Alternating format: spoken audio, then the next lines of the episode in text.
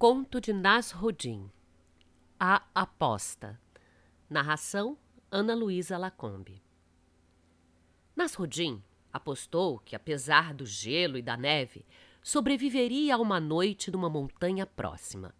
Os companheiros da casa de chá toparam a aposta.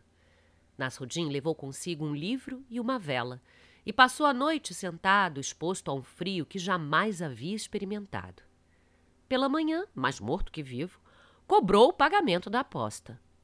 Ah, não teve nada, nada mesmo para se aquecer? Perguntaram os companheiros. Nada. Nem mesmo uma vela? Assim, eu, eu tinha uma vela. Ah, então perdeu a aposta. A vela aqueceu você. Nasruddin não discutiu. Alguns meses mais tarde, convidou os companheiros para um banquete. Na sala de estar, aguardavam que a comilança fosse servida.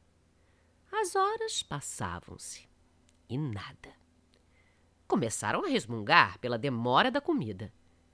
Vamos lá ver como estão indo as coisas, disse Nasruddin. E marcharam todos rumo à cozinha. Hum. Encontraram uma enorme panela cheia de água e, bem embaixo dela, uma vela acesa. A água nem morna estava.